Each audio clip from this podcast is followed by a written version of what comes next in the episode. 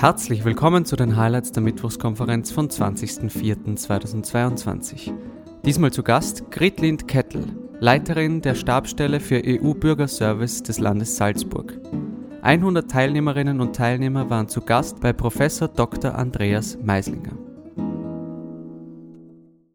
Bildung, Bildung, Bildung, Bildung. Ähm, also allein die Gründungsgeschichte ist ja eine Antwort darauf. Also das wäre so die kurze und knappe Antwort darauf. Sehe ich auch so. Das Problem ist, dass Bildung keine europäische Kompetenz ist, sondern eine nationale und daran scheitert es nämlich wieder. Und das sagen alle Jugendlichen, ob das jetzt in Salzburg ist, in Österreich oder auf der europäischen Ebene, dass sie alle ein EU-Curriculum haben wollen an allen Schulen.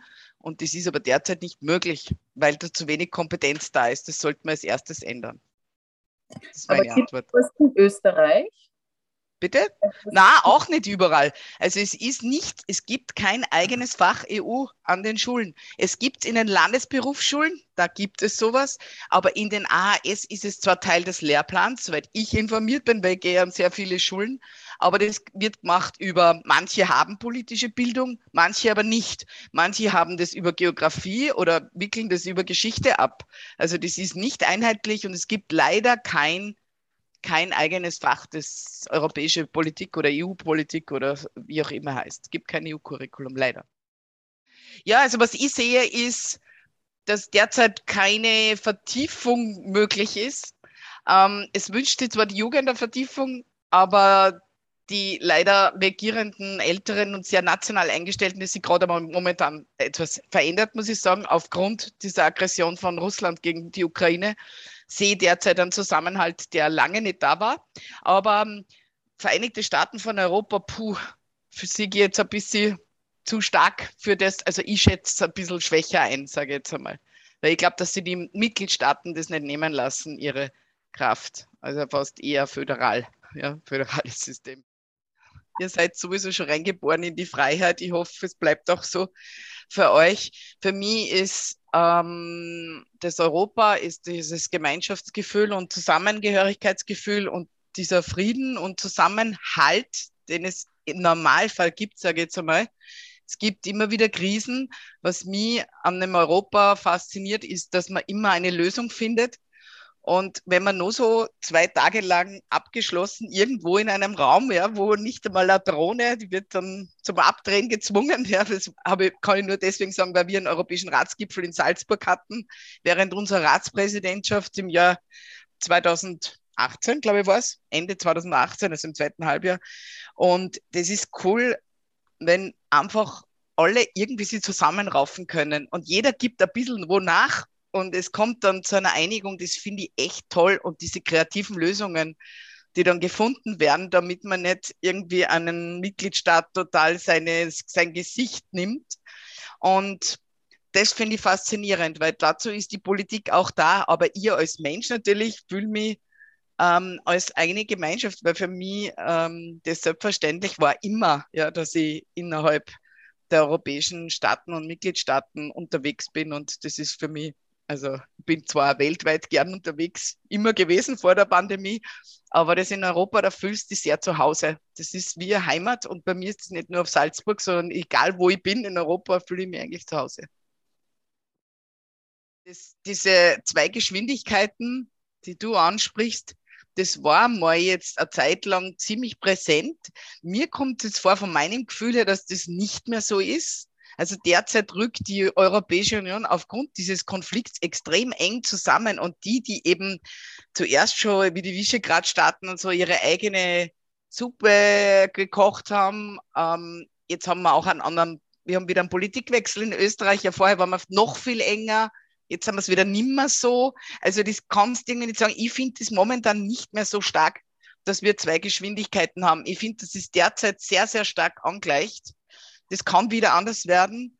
Ähm, es ist auch bei der Flüchtlingskrise anders gewesen und da sind es wieder andere Länder gewesen, ja, weil Italien ist schon weiter, ja, muss ich sagen, als natürlich manche Länder dann ähm, der osteuropäischen oder ja, südosteuropäischen ähm, Linie. Also es sind uralte Mitgliedstaaten gewesen, die, die im Prinzip da sehr, sehr stark betroffen waren und am Anfang hat auch keiner ihnen geholfen. Italien war früher ganz allein und wir haben, wir haben Österreicher mal zugeschaut. Bei der jetzigen Flüchtlingskrise 2015, 16 war es anders, weil da waren wir einer der Hauptbetroffenen von der Flüchtlingswelle und da haben wir diese Solidarität eingefordert. Und da ist diese Geschwindigkeit, also das finde ich zum Beispiel schwierig, weil in diesem Bereich ist nur immer keine Einheit da. Schauen wir, ob sich das jetzt ändert. Aber das fällt mir auf, dass die Jugendlichen das sehr stark kritisieren, dass man so zwei Klassen oder beziehungsweise ähm, ja, so ähm, zwei, es gibt zwei Kategorien von Flüchtlingen und das will eigentlich keiner von den Jugendlichen. Und das ist noch immer zu stark in den Köpfen, da ist noch keine Lösung da. Aber ich finde, in vielen anderen Bereichen, das ist derzeit ein bisschen stärker annähern und es ist nicht mehr so, kla so klassisch in zwei Geschwindigkeiten aufteilt. Die, die Wahrnehmung, also dadurch, dass man irgendwie jetzt nicht mehr wie soll ich sagen, Wahlkämpfe macht, dass man überhaupt äh, oder Beitritt, äh, Beitritt hat zur Europäischen Union. Das gibt es ja alles nicht mehr, weil wir ja schon Teil sind und das schon ziemlich lange. Und ähm, deswegen finde ich, dass sie die Meinung, das hat sich eigentlich eher verschlechtert, die Meinung. Also wir waren einmal viel positiver äh, gegenüber der Europäischen Union eingestellt und dann kamen eben diese vielen Krisen und dann hat man wieder Staaten verdammt, sage ich jetzt einmal äh, überspitzt ausgedrückt, die eigentlich, ja, wo man sieht, okay, die sind nicht so national, aber mir fällt auf, dass die Leute sehr, sehr klare Schwarz- und Weiß-Positionen annehmen und nicht mehr eigentlich hinten, also in den Hintergrund anschauen. Das tut mir ein bisschen weh. Früher hat man viel, viel mehr debattiert, weil ich im Wirtschaftsministerium war, wie die Beitrittsverhandlungen waren und das war irre, was man da alles also für Anfragen gekriegt hat und womit man sich überhaupt beschäftigt hat. Das ist natürlich jetzt gar nicht mehr, aber man hat auch hinten reingeschaut und man hat auch gesagt, ja, warum ist Ungarn jetzt so? Warum reagieren die jetzt so? Ja, man kann nicht nur sagen, der ist schlecht, der macht das auf so eine geschickte Weise, ja. Teilweise der Herr Orban, dass man ähm, dem trotzdem nicht an kann, ja. Äh, das ist, es ist schwierig, aber es gab einmal Sanktionszeit gegenüber Österreich, da ist natürlich die Stimmung total im Keller gewesen. Klar, man kann sagen, man ist nicht zufrieden gewesen mit der, mit der Regierung.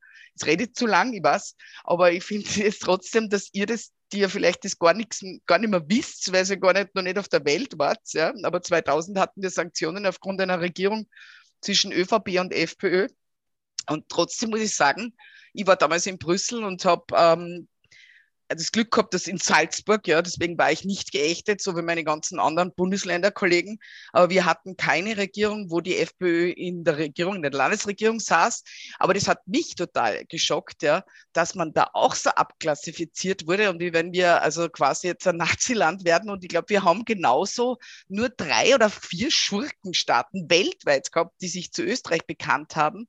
Und das hat mich total geschockt, weil immerhin, man kann sagen, was man will, aber diese Partei ist demokratisch gewählt worden. Du kannst eine Einstellung haben, dass du sagst, na, das, dazu stehe ich nicht, aber du musst es akzeptieren, wenn die Bevölkerung so eine Wahl durchführt. Und dann hast du eine demokratisch gewählte Regierung, die du wieder abwählen kannst. Das hat mich total geschockt und ich glaube, da ist der Anfang gewesen davon, dass die Bevölkerung wirklich einen Stimmungswandel gehabt hat in Österreich. Ja, ich, ich, ich kann das nur sagen, was wir zuerst gesagt haben, aber was ich jetzt zu Frankreich und Deutschland sagen will, dass das so die Lokomotive gesehen wird, jetzt ist eher ein bisschen zahmer, ich sage jetzt ist nicht mehr so stark die Lokomotive, aber das ist halt, weil es Gründungsstaaten sind. Und ich würde es jetzt gar nicht sehen, Kerneuropa, Deutschland, Frankreich, sondern würde einfach sehen, das sind die Gründungsländer.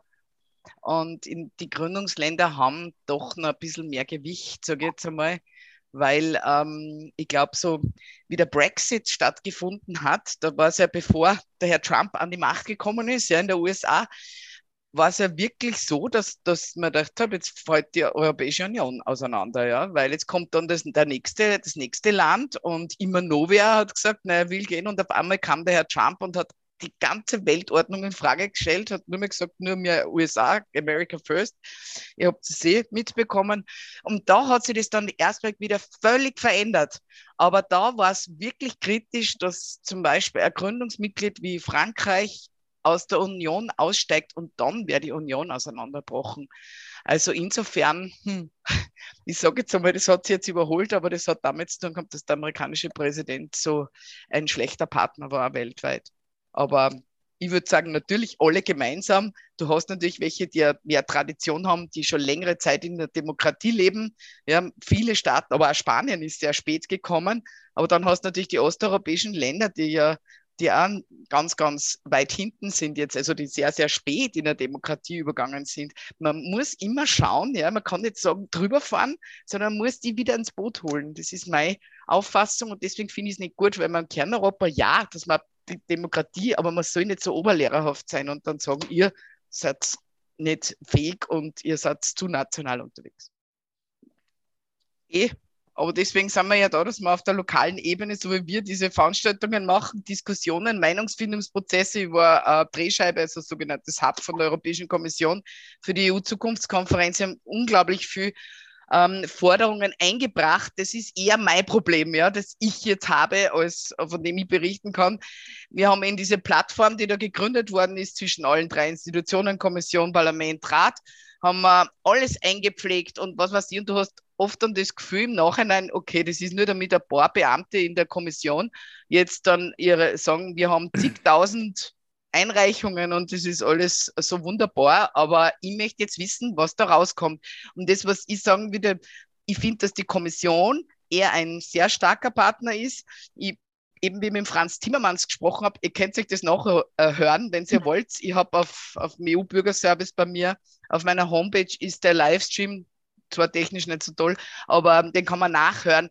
Unglaublich, ja. Die Jugendlichen haben im Klimabereich bombardiert ja ihn mit Fragen und, und Ding und nicht unglaublich toll geantwortet. Und er hat auch gesagt, Fridays for Future war der Grund, warum wir überhaupt den Green Deal haben. Du kannst sehr, sehr viel erreichen. Ich würde jetzt gar nicht sagen, dass nur eine Bedrohung von außen ist, sondern dass man ein weltweites Problem sieht, das die Jugend anstößt. Und da seid ihr eben das Wichtige, sage ich. Wenn ihr als Jugendliche nicht auf die Straße geht, später ist es dann schwierig.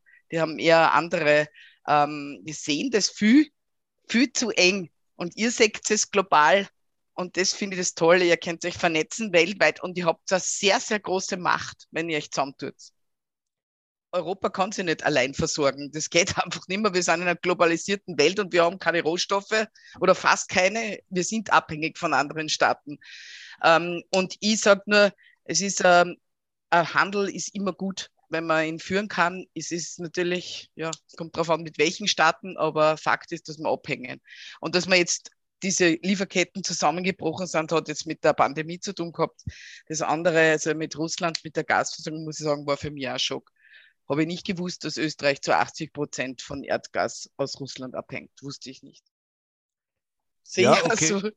Das ist, das ist, eben das Schwierige, dass du jetzt, wenn du kannst ja jetzt alle Quote, ja, die kannst du ja EU-Fördergelder einbehalten. Man hat jetzt gewartet extra, sage ich auch dazu, weil ich eben gesagt habe, man findet oft eine, eine Lösung, man wartet jetzt, habe extra gewartet, bis Orban die Wahlen geschlagen hat und jetzt wird das umgesetzt diesen Mechanismus, dass man eben, ähm, eben nicht zum Beispiel Einhaltung von Rechtsstaatlichkeit oder von Grundvoraussetzungen, Grundrechten, wenn man diesen ein, einhält, dann kann man auch alle Quote EU-Fördergeld einhalten. Aber es sehe ich also wie du, es hat die große Gefahr, dass das dann die Falschen erwischt.